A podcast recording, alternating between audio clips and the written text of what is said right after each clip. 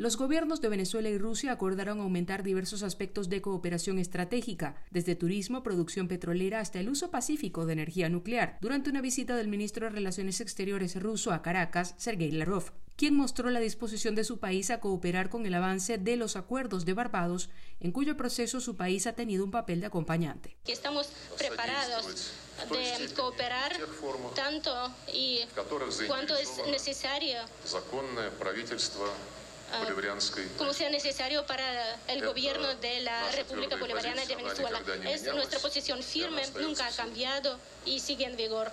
Al término del encuentro, el ministro de Relaciones Exteriores de Venezuela, Iván Gil, dijo que muy pronto se instalará en el país una fábrica de insulina con transferencia de tecnología rusa y que revisaron la instalación de una base de datos para el sistema global de navegación por satélite. Gil también destacó que abordaron el acercamiento a los BRICS.